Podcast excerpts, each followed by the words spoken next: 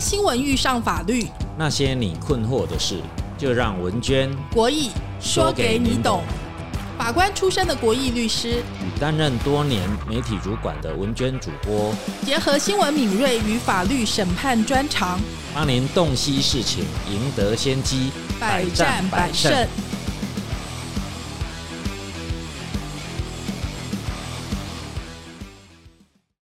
立委高嘉瑜被恐怖情人暴打，牵扯出网军产业链的重重内幕。一个无业的博士生林炳书背后的力量到底有多大？IP 查不到，诽谤刑度低，民事求偿难，言论自由大帽子被无限上纲了吗？给了暗黑网军保护伞了吗？网军的法律责任知多少？恐龙大声说，一次说清楚。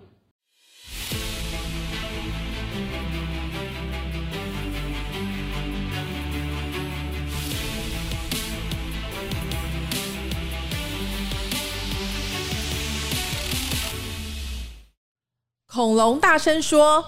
法律你要懂。”国义律师啊，最近那个新闻哈，让我们觉得很害怕，就是高嘉瑜立委被他的这个恐怖情人暴打的新闻。但是我们害怕的原因哈，可能不是我们害怕碰到一个恐怖情人把我们暴打，而是我们怕说哇，原来这个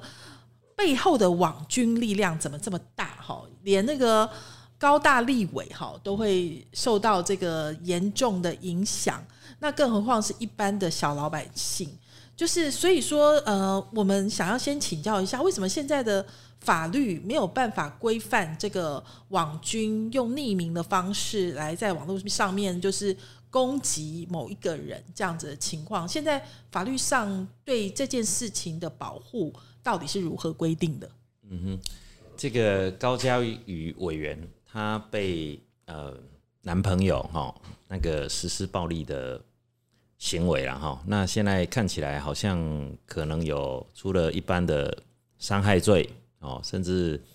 啊怀疑他可能呃握有他的这一些私密的照片哈，有可能散布这一些猥亵物品，还有可能如果有强迫哦高佳宇做他违反意愿的事情哦，也有可能有妨碍自由等等这些呃目前爆出来哈。就是比较呃头条的标题之外啊，哦，其实，在比较深入的层次哈，大家都会去探究，就是说为什么哦高嘉宇身为一个立法委员哦，他是一个这么知名哈，这么有影响力，而且他也可以掌握媒体镁光灯的人，竟然在处于这种哦啊共同。亲密友人的暴力状态下，他却不肯求助于呃正式的，比如说公权力的管道，因为他可以透过一个 line 就跟警察局长讲好，派六个警察来。对，所以我我要讲的，就是其实他是比绝大多数人，而且他还台大法律系毕业的。所以所以我要讲的，就是说，其实一定还有第二层的问题，就是说，为什么他会？不敢，我我我我我认为啦哈，我猜的啦哈，应该是不敢去求救。那不敢还是？呃，我想，因为国义律师讲的比较保守，我们现在讲说，我们收集就是各个媒体在报道，其实你已经发现说，大家报道的方向已经在讨论到底林炳书他背后是什么，就是他在现实社会中，他看起来是一个啃老族哈，就是呃。四十几岁了还在念博士班，好，就是一个应该算是卤蛇一族吧。可是他在网络世界中感觉，哎，是一个网军头子，他可以调动很多的网军的力量，好，而且呢，呃，网网军就他很容易掌握住一些只有他知道的资料，所以很怕被公布出来。所以大家一般的讲法是觉得。高嘉瑜是受到威胁，而且事实上在这几天的媒体也已经讲到，因为你看到林炳书的母亲告别式，就是有哪些人出现，然后包括哦政商界的大佬啊，或者说是呃绿营的立委啊，都帮他出钱出力做很多事，好，甚至事情发生之后，还有人打电话去跟那个周刊施压嘛。所以其实当然我们呃看到很多人说他们谁会用到网军，好，大概是政治人物比较需要，好，那所以就是他跟绿营的一些关系。但是我们其实想要问的是说。网军这个呃，以前就是来无影去无踪，你不知道是谁，因为他通常在某些论坛上面是用匿名的方式出现，所以你抓不到他。但是因为高佳瑜的事件，让这些网军现形了，好，就说哦是有名有姓的人，然后你发现哦，他真实世界中间是。这样一个暴力倾向的人会这个叫妈妈下跪啊，这个就是很很扯啦。就是这样的人，然后他在网络上面的舆论力量居然如此大，因为他们可能呃文娟讲一下，他一个人可能控很多很多的账号。所以说，他可以一一个人呃发新呃发一个新闻，好，这新闻也未必真假。然后后面有有一大堆人就是来呃一一呼百诺啦，好，就是用这样子的方式来攻击某一些政敌或者说呃收钱办事的人。那这样子现象已经已经发生了，而且也不止林炳书嘛，因为最近呃杨慧茹卡神杨慧茹的案子也是一个呃已经。被判刑的案子，所以说感觉上来讲，我们因为我们面对的一个新的传播的媒体的方式，过去可能是啊有名有姓的媒体，现在是在网络上面，就是他用各种方式来创造舆论，可能是真的，可能是假的，然后攻击政敌，或者那这样子的事情，到底法律上有给我们足够的保护吗？从高嘉瑜委员的例子看起来好像不太够哦，不然他不会这么怕嘛？对，嗯，对。这个好像这几天新闻开始延烧，也是呃很多人去讨论到第二层的问题，就是说到底林炳书他有什么东西，嗯哦这么 powerful 哦，以至于连一个呃立委的女朋友，他竟然是不敢求助或不敢服逆他的意思哈。那显然就是呃这几天新闻有一点啊算是调查吧哈，或者说爆料出来的，就是说啊应该他掌控了呃。在网络言论啊风向影响力的这一个能力了哈，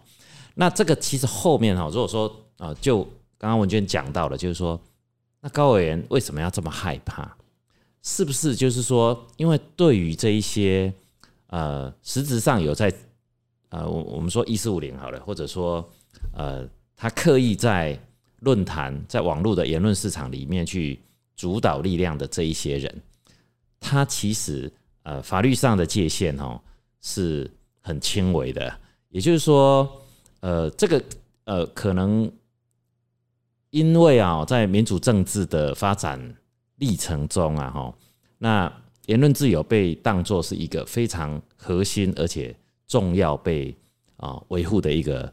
精神价值哦，这个在民主国家里面大概都是这个样子啦，那。言论自由的发展哦，从过往哈慢慢已经不可能再去做事前审查哦，那到事后假设言论去侵害别人的，假设名誉啊，假设隐私啊，甚至侵害信用哦，那处罚的机制啊，比如说像我们国家的法律哈，就是当然就是刑法的妨碍名誉罪章，那顶多啦哈。到了选举罢免法会涉及选举的不实的散布谣言，哦，它有比较重的处罚之外，哈，那像民意的处罚，哦，都是很轻微的啦，哦，就是呃一年以下有期徒刑，那绝大部分呢，大概就是呃一颗罚金的刑度，哈，那民事责任，呃，这个诽谤人家呢，通常可以取得的赔偿金呢，也都相当有限，因为它并不是一个实质看得到的。生理上的伤害或财产上的损害，我我这样讲一下好，因为文娟做很久的媒体人，好，就是我们在古时候 哈，就是呃以前是两大报对不对？后来呃三家电视台，后来就是有线电视开放、报禁开放这些哈，基本上的媒体我们叫做无无无冕王嘛，但是你还是有一些法律责任，就是比如说我们说狗仔最多的一周刊，好，你如果写人家的一些有的没有的事情，除了呃，要面临常常被告上法庭之外，你可能还有民事赔偿的问题。所以这个可能就是有名有姓的媒体会很担心。对，所以基本上，呃，而且大家也都受过一些新闻的训练吧，就是说你都要反复查证啊，要有消息来源啊，要平衡报道啊，这些就是说你要以真实为原则才能够报道。虽然没有所谓记者证，就是说。呃，可是现在的情况完全不一样。现在我们看到说，在这些匿名的论坛里面的账号，因为我们从不管是杨慧茹的案子或者林炳书案子，你发现说他们一个人是拥有多重账号，然后呢，这些账号呃，可能你去查他还查不太到，因为他 IP 并没有在台湾，好，所以呢，就是呃，这个这个位置，这个 IP 的这个账号所有人，他可能之前是打电动玩具的，但是这一两年可能他被收购了之后，他就开始哎、有目的性的、针对性的针对他的一些政敌来发表一些这个攻击的言论。那可是我们就觉得，呃，他可能是收钱办事。好，你知道，呃，我们就以先讲杨慧茹的案子，因为他已经判决了嘛。因为杨慧茹是驻日代表谢长廷两千零八年总统竞选团队的网络执行长，好，所以跟谢长廷的关系非常的深。哈，他在关西撤侨案中，谢长廷被围剿的时候出手搭救，配合谢长廷当时自称管不到大阪办事处的甩锅说辞嘛，就把罪过推给大阪处，而且呢，就是呃。他当时是率领网军五入公署，哈，就是呃，虽然间接造成了这个驻大阪前处长苏启成以死明志嘛，所以王王杨慧茹她是发给网军工资，然后这个呃，因为当时是发现说她一个人是给一万块，好，然后但可是杨慧茹她自己辩解哈，就说，诶，这本来呢就是呃一个可以颇受公平的事情，她说她只是她只是跟大家一样哈，所以。最后呢，这个呃，归律师知道他怎么怎么判的吗？最后呢，就是呃，被判了六个月的有期徒刑，这样子。嗯，虽然说这件事情应该应该这样说好了，就是侮辱公署罪刑度呢是六个月以下，因为一般法法官量刑不会超过法定最高刑的中间刑期，但是他却被判了最重刑。哦，一方面他不认罪，因为他强调说，哎。我讲的就是千千万万个网友的讲法。我我虽然就是他说我基于爱国心哈，所以我有组织这样子一个群主，付给这些人工资，让大家跟我说一样的话，但他不觉得他他有罪，所以他不认罪。好，所以呢，法官认为说判决说他藐视公权力，而且饭后态度不佳，所以从重量刑。可是就算从重量刑呢，六个月是不是也还算蛮轻的呀？对这个，其实文娟讲到现在我们法治一个很核心的部分，哦，就是说为什么网军的力量会这么 powerful？那当然原因就在于言论责任是呃没有那么严格的，也就是说，呃，你诽谤或者侮辱别人，哦，甚至去创造一些假的讯息去流通，哦，当然你有特定的政治目的或商业目的。那现在的法律责任其实都蛮轻的啦，好，那大家会觉得哇，那名誉好像不值钱了哈。那那是不是把言论责任加重？哈，那或者说进行管制？哦，这个是一个方向呢？这个真的是有一点恶律背反两难了哈。理论上，当然你破坏人家名誉，哦，西方人说名誉是人的第二生命嘛，哈，所以破坏人家名誉，其实你说真的没有什么吗？那其实哈最有名的一个案子哈，真的判去被关的哈，就是陈水扁了。这个其实，在早期民主政治发展的历史哈，陈水扁哈在党外时期啊，这个是很早期的，呃，大概在戒严时期的一个刑事案件哦。这个应该大家如果早期有呃随着台湾的这个民主历史成长的经验，大概都知道这个案子哈。那呃。那时候有一个杂志叫《蓬莱岛杂志》，哦，那他们就当时啊，王生的爱徒吧，就是那个冯富祥，他就写了一本书啊。那当然哦，就是党外的这些，就是今天的民进党的一些呃，就是争取民主的人呐，哈，他们当然就是要去嘲讽这个冯富祥的学术能力是不好的，所以呢，他就把他那本书哈，就找了呃学术。性的哈同一个领域的教授去给他鉴定，就就发现好像百分之九十几哈都跟原著哈是一模一样。所以呢，他在《蓬莱岛》杂志就去做一篇报道，就是说这个冯富祥呢，他的著作呢是以翻译代替著作，那结果就是这几个字哦。冯富祥就去告啊，《蓬莱岛》杂志当时啊的社长、总编，还有那一篇文章的编辑，就是黄天福、陈水扁和李义阳。好，这个是很有名的案子，大家如果 Google 一下维基百科都有。哦，那后来呢？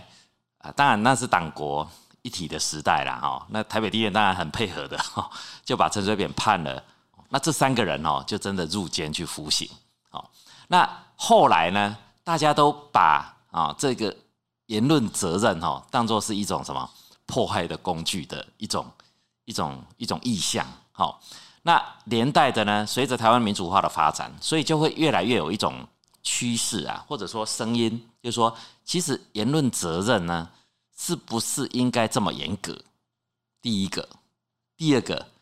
由谁来管制？好像比如说像蓬莱岛案，以翻译代替著作，这是不是一种？妨害名誉是不是一种诽谤？好，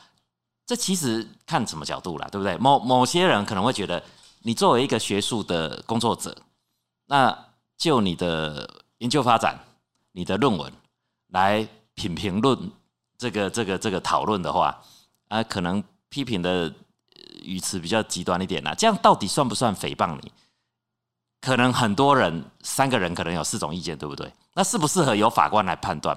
就是这样一个背景下，其实哈，呃，也也许讲这个案子，大家觉得哦，那我们是不是偏绿的？不是这样子的意思。其实，在美国也发生一样的故事，确立了一个言论责任，其实不能够任意来加强它。这个也是一个言论自由史上哈，美国法了哈，一个最有名的案子就是苏利文案哈，就是呃，New York Times vs Sullivan 哈。苏利文是谁啊？苏利文哦，是警察局长。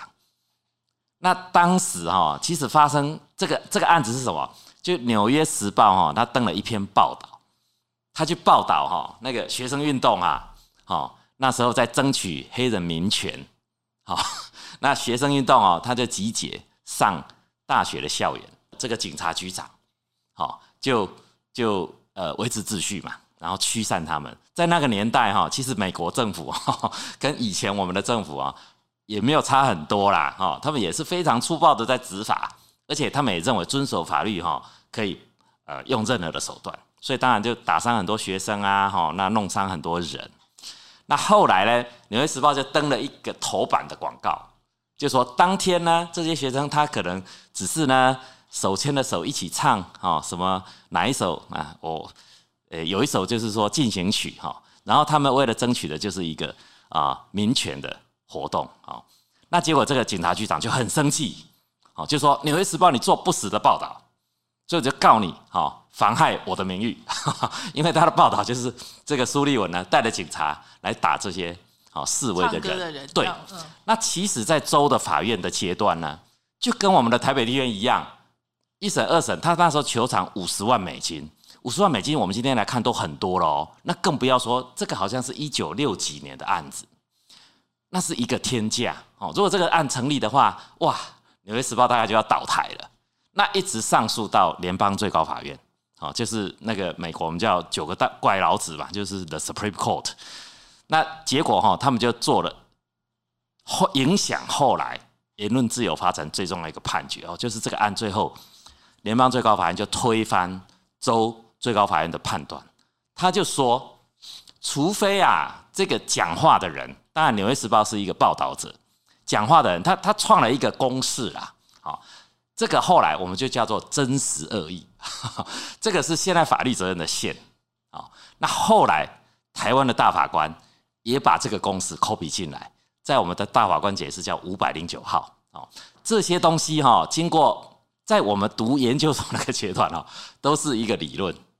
但是经过二十年的民主的发展。还有法院的寄售，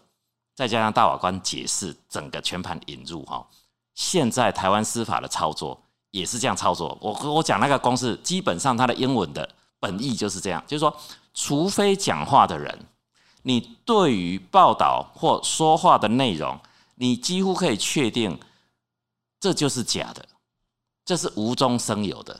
但是你认为，即使是无中生有的，我也不在乎，我还是要讲。那你讲出来，就妨害到别人的名誉的话的情况下，你才负责任。好，我能够理解国义律师在说，就是说啊，因为我们就是虽然不赞成你的话，但是我事实赞同你说话的权利。对对对，这是法律面啦，一个法律面言论自由。为什么法律会这样对对对对这法律面样进行的一个原理嘛？哈。不过为什么我们要把这个事情特别提出来？因为文娟是学新闻嘛，是我们讲说，哎、包括《纽约时报》，或者说我们是哎、就是呃非常有信誉的媒体人哈，就是有责任感的媒体人，我们当然会做一些查证。可是网网军完全是另外一回事。第一个，他匿名哈；第二个呢，就是你可以看出来，就是以。呃，我们讲林炳书的例子就可以知道哈，就是嗯你看他现实生活中是这样子一个有暴力倾向的人，嗯那他为什么要成立这个网军呢？他也是要有有点像说，我有一群大黄蜂，好，就说来，我现在就叫大黄蜂去攻击那个目标，那群大黄蜂就嗡嗡嗡嗡嗡就去去去攻击那个目标，就是他他在现实生活中如何用暴力去揍他的这个女朋友，或者是叫他的父母下跪这些事情，他在网络上也是一样，就是你可以看出来，他就是觉得我就是拳头大来来做这件事情。所以说，那我们在管理这个网军哈，那我我这样讲好了，不止台湾哈，比如说中国大陆，当然它是一个集权的地方嘛，哈，所以说他们面对微博或者说抖音这些地方，它就很简单，那就是审查制，就是说呃，反正呢。呃，我觉得不满意的东西就不可能出现。好，这当然我们是民主，好，我们不可能这么做。可是我也想要知道说，那那这样子，网军就已经有这么天大的一个力量在，而且背后操纵的人可能是这些心术不正的人，对，而且也很可能是拿钱办事的人。嗯那我们还要让这样子的势力继续扩大吗？那我们的法律现在能够管的范畴这么小。就算是杨慧茹的案子哈，我们再讲一次哈，因为这是有判决书的案子哈，就是因为呢，呃，检方是指控杨慧茹利用网军霸凌污蔑，好，就是驻大阪办事处，然后呃，因为这个包括杨慧茹跟蔡福明被诉侮辱公署罪，两个人各判刑六个月，这是罪名最高刑度。好，然后呢，因为这个台北地方法院还判决说，杨慧茹是网军业主，因为呢，网军都是向养女请款，哦，所以认定呢，他们有犯意联络行为分担。好，然后呢，杨慧茹这边的辩称是说，第一个，他觉得外交部驻大阪办事处不是公署，不过判决书是认为说，按据按照这个大阪办事处依驻外机构组织通则规定，是我国设置的驻外机构，然后所以说呢，他他就是认为这件事情侮辱公公公署罪是成立的。判决书最重要一点是说，网络贴文哈提到。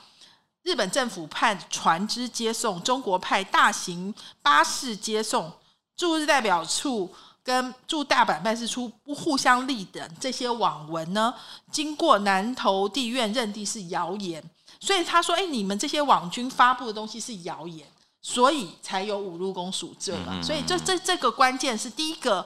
呃，就像刚刚国义律师说的，这个事情就是妨碍名誉或者是五路官署，一个是要有人，对不对？要有人人来告，好。第二个呢，就是要有实质恶意，就是说，哎、你确定这个是谣言，你还去扩散，对，好，对，那就这两个都成立的情况之下，最高也就六个月，应该也可以一颗罚金，对不对？又一颗罚金了，哈，对对他可能给网军的钱哦，都就就就一堆网军嘛，一个一万块，所以他背后是我们常常讲说网军，因为说实在他一定有目的嘛，目的大概是政治。呃，这这也没有什么好避讳，就是因为政治人物有这需求，攻击政敌，这就跟发传单的意思是一样的。所以说，他现在网络上有这么方便 又这么容易的方法，所以你才会发现哦，这些网军投资他已经做大到这个地步了嘛，应该是这这样说。所以我们应该要怎么看待这件事？如果只是单纯用言论自由的大帽子，我觉得好像没有太。就是因为他这样讲好了，我们讲说呃，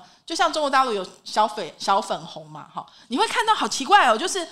呃，我我用小 S 来讲好了，就是小 S 的微博下面，你会或者你会发现有一大堆人拼命在骂小 S，但是我相信。在整个中国大陆的那些观众中间，喜欢小 S 的人应该还是大多数，讨厌他的小粉红是一小撮人。但是这些人他的 noises 非常的大，就跟绿色的 PTT 上面的这些绿色的网军的意思是一样的，就说呃，其实我们。喜欢偶像的这些粉丝也会很熟，就说他可能你知道鹿晗曾经拿到那个金氏世界纪录哦，为什么？因为他可能喜欢他的人就这么一撮人，但是这一撮人很勤劳啊，他们一直拼命的帮他刷刷，一直帮他 po 文，给他按好评，所以这个就叫做水军网军就是这样玩，就是这群人是有组织的、有纪律的，而且有策略的来做这些事情。有一个人发主的东西，然后一堆人去。呃，一个带风向，一堆人去按赞分享，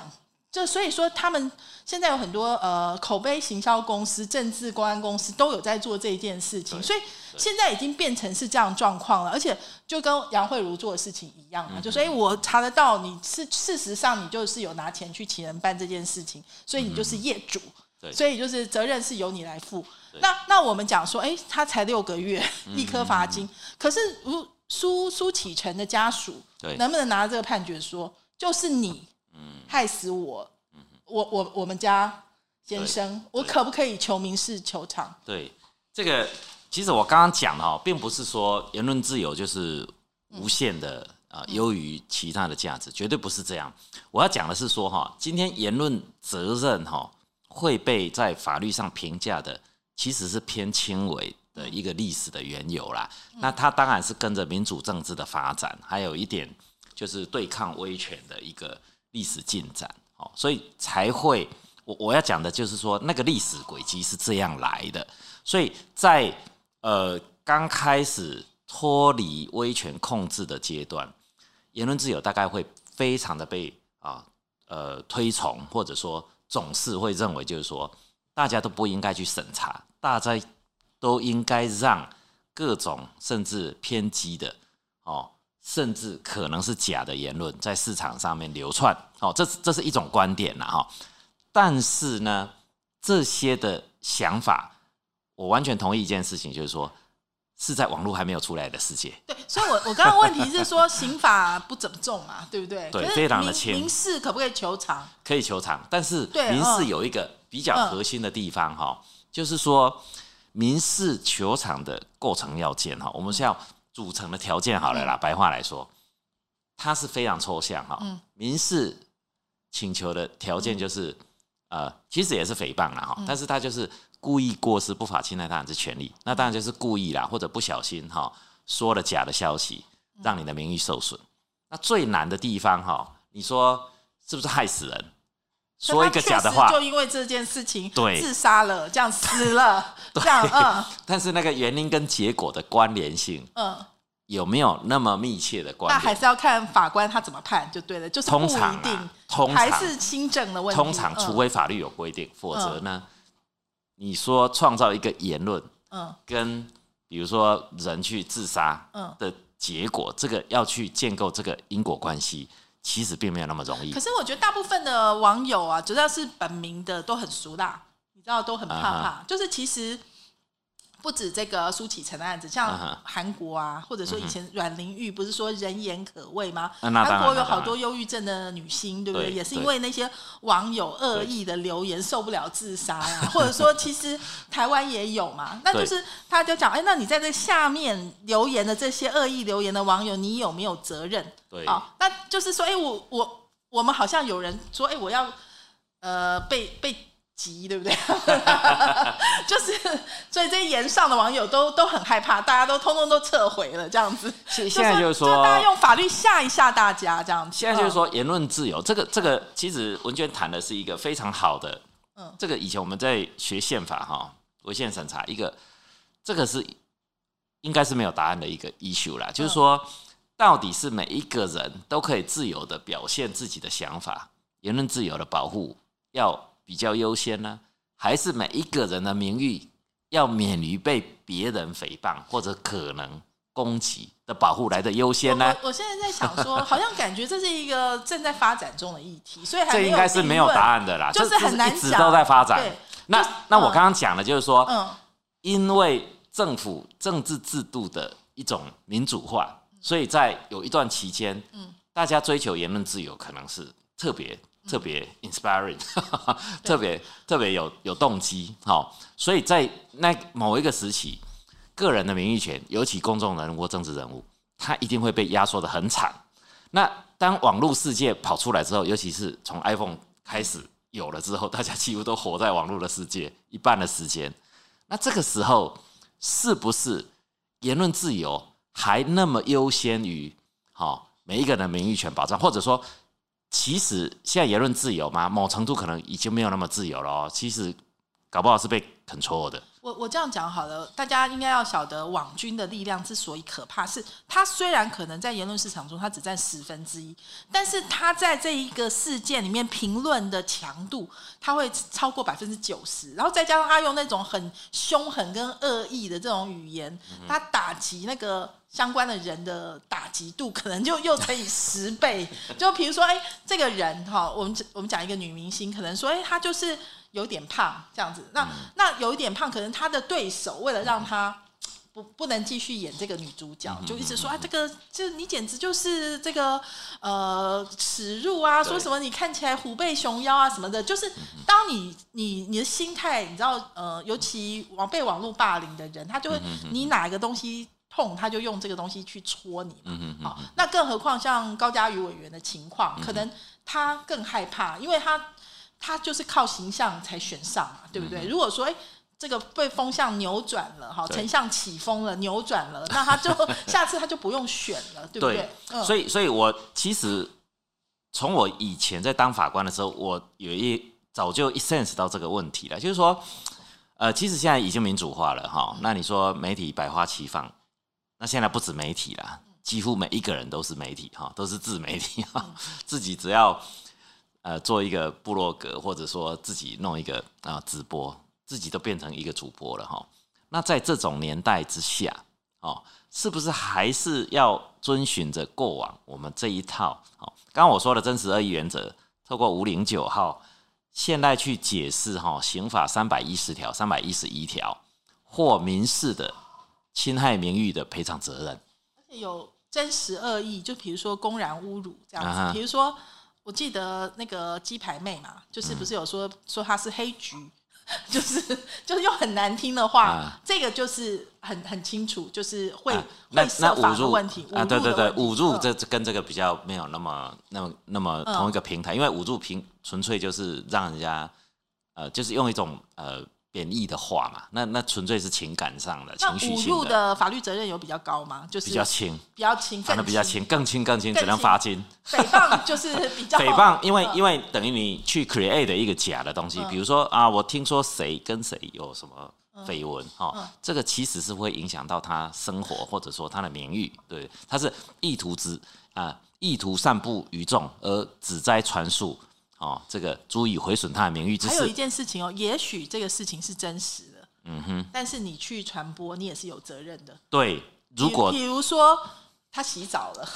没错，他有一张很丑的一张照片，就是你拿去传播这件事情，也是有法律责任。有啊，有啊，有啊，有啊，就是说，如果你传播的东西是真的，但是这一件事情是根本跟呃公共利益没有关，纯粹是人家的隐私，哦，是一种私德的话，那。你这样散步还是不被允许的，还是会被妨碍名誉。就说，哎，可能我在呃这个呃抠鼻涕，这样子，这张照片被传播出去，虽然是真的，但是也不可以这样子，是这意思吗？对对对，因为他如果就刑法的构成要件来说啦，哈，他诽谤罪就是说啊，你就是创造一个假的东西去传播嘛，那这个当然会被处罚一年以下有期徒刑。但是呢，如果你能够证明你讲的东西是真的，就是说后来真相大白，哦，那就那就不罚。好，这个是三百一十的第三项哦。那但是呢，例外又有例外哦。如果你讲的东西即使是真的哈，那他法条叫做涉于私德而与公共利益无关，就是说其实这个核心是隐私啦，隐私权啦。那你说侵害隐私权，在刑罚上的处罚就是变成好像有一点妨碍人家的秘密啊，比如说，比如说说某某人啊不举哦，那 maybe 是真的啊，可是这是人家房闺房的事情啊，干你干干清底事啊，哦，那可能即使你能够证明他真的是性功能有障碍，但是可能这又会成立诽谤，哎，那嗯，对对对，所以我觉得现在的关键就是说，网络上确实有一群人是靠这个为生，甚至获得很大的利益嘛。嗯就是他可以变成呃，本来是啃老族，突然之间变成住在那个饭店的顶楼嗯啊，然后又又有这么多的政商人物都得要买他的账啊。对，这个表示有一群人靠着这样生态链获得肥滋滋的。嗯那这样的情况，我们法律没有办法去遏制，对不对？感觉是这个样子。对，嗯就就是延延续我刚刚讲的哈嗯，其实我以前在呃法院服务的时候，我呃就有深刻的感觉，就是说名誉真的这么不值钱吗？也就是说，对于名誉侵害的处罚，当然我们都希望呃言论自由，然后市场竞争，哈，大家在乱七八糟的言论当中，真理越辩越明，这个是理想上，而且法哲学上哈，希望推翻权威，好，那让所有呃普罗大众的声音可以自由交流。可是呢，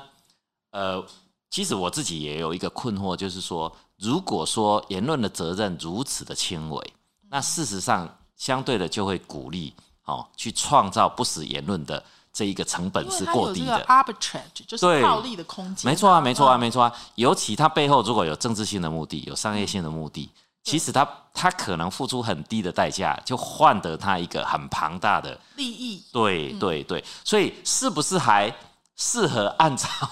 传统的？那我来讲一个东西，就是说，其实言论不是在每一个场合都是轻微的哦。嗯，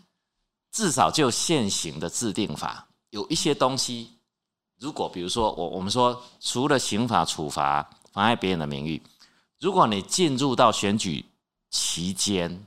你放不实的话，哦，那事后证明这个不实的话跟比如说落选是有关联性的话，好、我们都知道有什么意图使人不当选，这个就是造谣生事嘛，哦，这个罪就比较重哦。那更核心的，比如说当你的谣言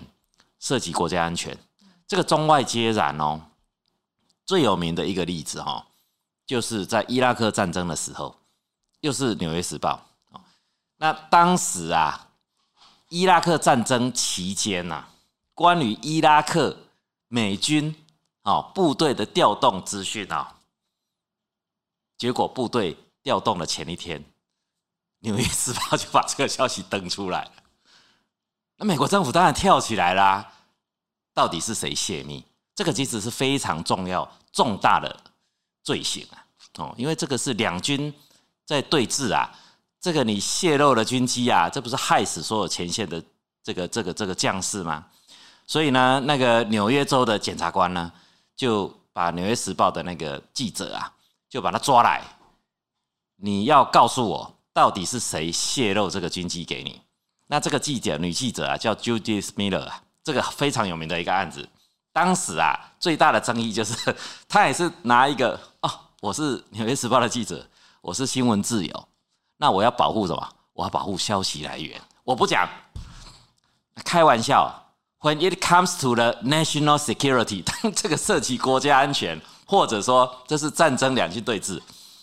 这个后来讲了，当当然他们还经过大陪审团，就把他关起来。是，所以说我们应该要来说，没有东西可以无限上纲。当然哦当然就是说言论自由就是有合理的界限嘛。对对对当然当他遇到这个国家安全哈，或者说侵害别人的这个生命财产，对这些东西都是必须法律的一个界界限在。对那所以说现在看起来好像。哦，我们没有办法用现行的法律来针对这些专门以恶意诋毁政敌，嗯或者说就是获得不当利益的这群网军，就是组织化的这群人来，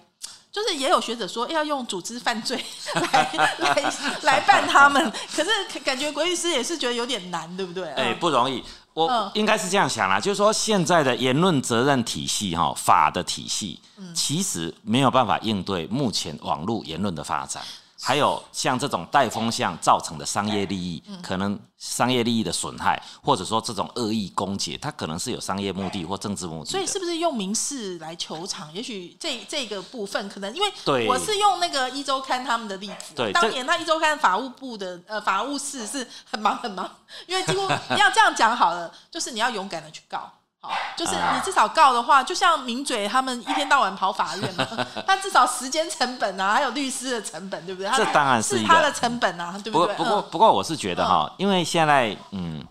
呃执法的部门啊，比如说像法院体系哈，因为现在也大家都是在民主化之后的台湾成长的，现在法官的中间也都是这样子。那大家有民主的这个信仰，嗯基本上对于言论责任哈都不会苛求。那我倒觉得哈，如何对于这一种特别特殊性的目的，或者说它背后可能影响哦特别重大的，其实应该要有特别的立法了。其实实名制也许就是你要这样子匿名的东西，就是 会会比较像是与佛地魔共舞，这因为它太太容易造假，太容易去就是不对称了。对啊对啊所以这这件事情。应该说，每个平台他自己也要面对他自己的责任，就是道呃，除了法律责任之外，也有道德的责任。对所以你确实因为这样的没有规好好规范，害死了很多人，造成了网络霸凌现象的扩大，而且造成了恶意的势力扩大。嗯哼这件事情就应该这个平台有有有权利的人，有权利的人，他要去检讨自己，这个对这个是可以思考的方向啦。就是从公司治理的角度。对对对，这其实哈，呃，过去曾经有一个类似的立法，嗯就是说，呃，在网络色情要抑制的嗯这一个时期啊，哈，就有曾经有一个立法，就是说，你这个平台啊，好，或者说你的伺服器或你的公司哈，如果你让它上架的是一个，比如说媒合啊、性性交易的，嗯那你那个提供平台的人要连带责任，就让你登的广告是一个，比如说就是一个啊隐晦的啦，就是什么 要提供性交易机会的，好。如果啦哈，性交易合不合法，这是另外一个议议题啦。在性交易不合法的时候，哦，就变成那个平台啊、就就有人是倡议啦，应该要去连带负责啦。是就像 N 号房嘛，对不对？哈，就是是啊是啊你现在你只是 donate，而已啊哈哈可哈哈是你助长这件坏事所以你也是有责任。对对对，这个、这个讲下去，当然就是会可以再讨论到，就是说这这这个责任面哈，到底是叫他赔钱就好，还是说有没有严重到让他们去关？哦，这个就是 就是法律责任的这一个呃值跟量的问题啦。对对对，但是说实在，我觉得，嗯、就是弄敌人、吹敌人，就是那个可以操纵大黄蜂的人，哦，嗯你要小心，就是最终这个黄蜂可能换个人就回回世。对哦，其实你用这个佛跟佛地魔共舞是对对对一件非常非常危险的事情啊。我我想嗯，但高委员应该就是陷于这种困境了。我我们猜的啦，是 就是饮鸩止渴嘛，就是说，就是终究哈，这个如果是不可控的时候，就会回头反噬掉，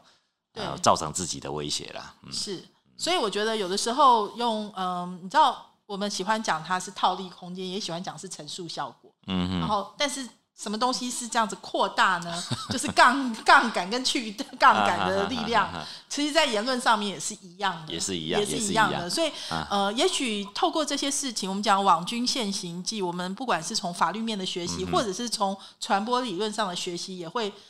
就是醒悟了，对就是哎、你看到的真相不是真正的真相，真的是这样，真的是这样。那、嗯那我我也完全同意了，就是说目前的法律体系和目前法院在科追究这些啊创造啊这个呃有有特定目的的这些言论的人，当他造成损害的时候，或者他呃泼别人脏水的时候，他负担的成本真的是过轻。那到目前为止，好像没有一些明确的制定法，可以有比较好的方式那就希望加重望它的成本。规律是你们站在 正义这一方，赶快替 受害者来争伸张一些权益回来，对，是是是让这些作恶的人付出代价。对对对，好今天非常谢谢国义律师，也谢谢听众朋友的收听哦。记得我们恐龙大声说有 FB 哈，如果大家想要听什么，或者其实平常要跟国义律师聊天很贵，所以大家有任何问题呢，都欢迎跟我们互动哦。谢谢您的收听，我们下一次空中再会了，拜拜，